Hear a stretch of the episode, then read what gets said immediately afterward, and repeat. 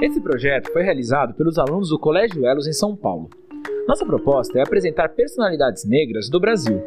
Esperamos que com esse trabalho possamos valorizar aqueles que muitas vezes foram esquecidos, mas tiveram feitos tão importantes na sociedade. O projeto foi realizado pelos professores Alain, Renan, Sueli, Jonathan e Thaís.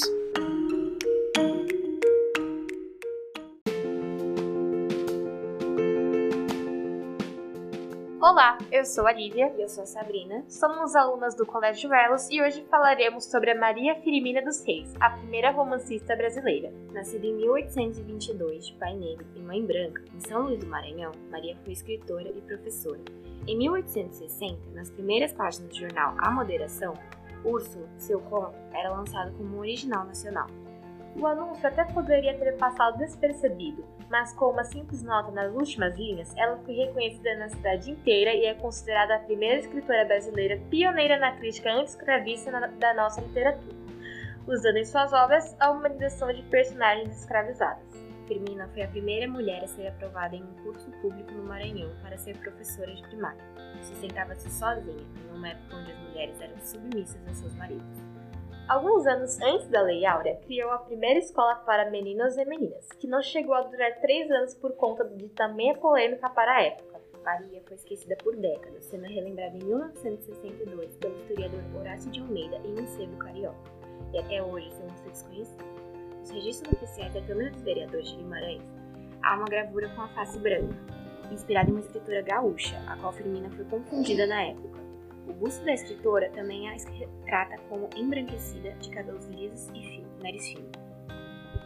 Em 1847, quando se tornou professora, recusou-se a andar em um palanque desfilando pela cidade de São Luís nas costas de escravos. Ela acreditava que escravos eram pessoas, não animais para levar o mando em suas costas. Era impossível para uma mulher, ainda mais negra, expor sua opinião sobre a escravidão. Foi a estabilidade e o respeito como professora que deram a oportunidade para Maria lançar seu primeiro livro. Ao contrário de muitos romances na época sem profundidade, este foi o primeiro livro brasileiro a se posicionar contra a escravidão e a partir do ponto de vista dos escravizados. Nele, Firmina faz questão de retratar a maldade do senhor dos escravos e vilão do conto. Mas a pérola do livro é a personagem Susana, uma mulher escravizada que sempre se lembra de seus dias de liberdade. É horrível lembrar que criaturas humanas tratam a seus semelhantes assim e que não lhes dou a consciência de levá-los à sepultura asfixiados e famintos, diz personagem. Com o passar do tempo, tendo apenas um livro publicado, o nome de Maria desapareceu. Para pesquisadores, a insistência da autora em denunciar e criticar a escravidão pode ter sido a causa do censuramento. Pouco se sabe sobre outros possíveis textos de Firmino, sobre os detalhes de sua vida ou sobre como uma mulher negra de origem pobre conseguiu tanto sucesso em pleno regime escravocrata.